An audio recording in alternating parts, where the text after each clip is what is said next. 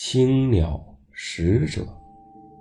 一直以来，汉武帝都特别由衷，也特别喜欢炼丹，因为他渴求可以长生不老，所以无论是拜佛、求仙、长生、法事、道场啊，只要有汉武帝呀，都是非常积极的参与。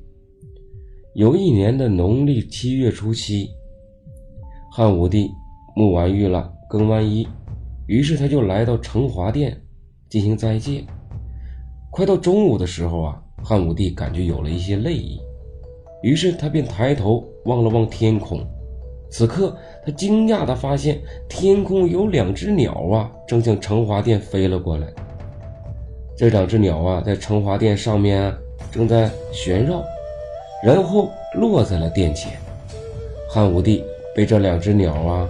所惊呆了，所震撼了，因为这两只鸟啊太美丽了。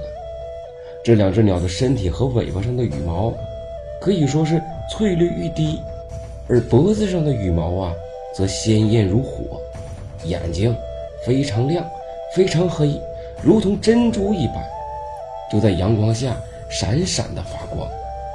这么美丽的鸟，汉武帝还是第一次见到。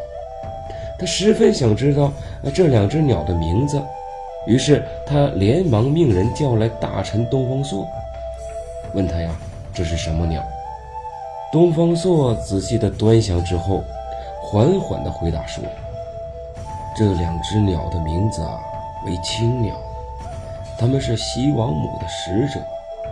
如今啊，它们出现在这里，可以说明啊，西王母不久之后一定会降临。”还请陛下赶快命人将宫院啊打扫干净。汉武帝一听西王母要降临，激动的心情啊是难以言表。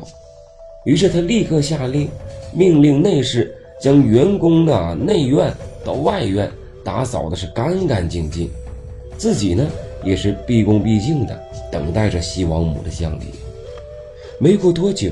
天空便出现了一团紫气，徐徐地飘向了成华殿。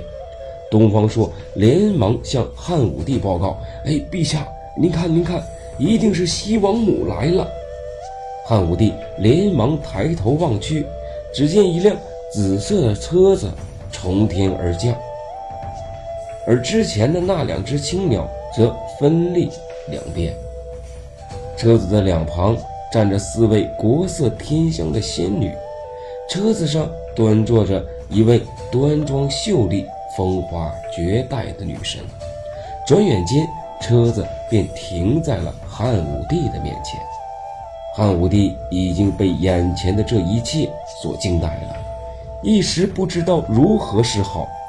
西王母淡淡的一笑，命仙女拿出一个三千年才结一次果的蟠桃。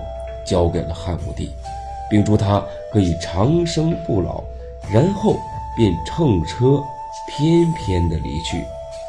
那两只青鸟也紧随其后飞走了。